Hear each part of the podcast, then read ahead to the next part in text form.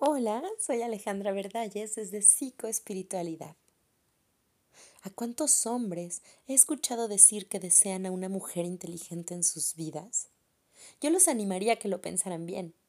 Las mujeres inteligentes toman decisiones por sí mismas, tienen deseos propios y ponen límites.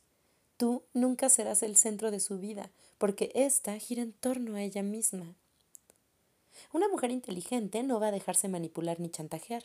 Ella no se traga culpas, asume responsabilidades.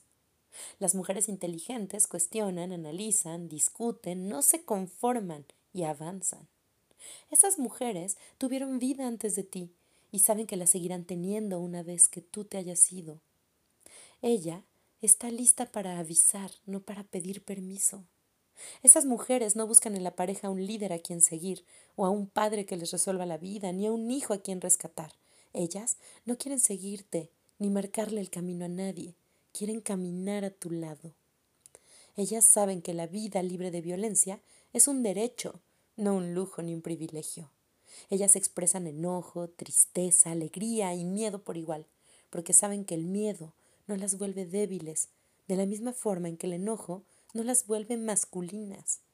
Esas dos emociones y las demás todas en conjunto las vuelven humanas y ya.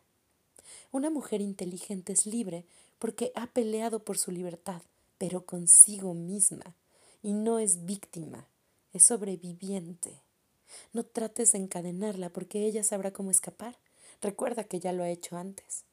La mujer inteligente sabe que su valor no radica en la apariencia de su cuerpo ni en lo que haga con él.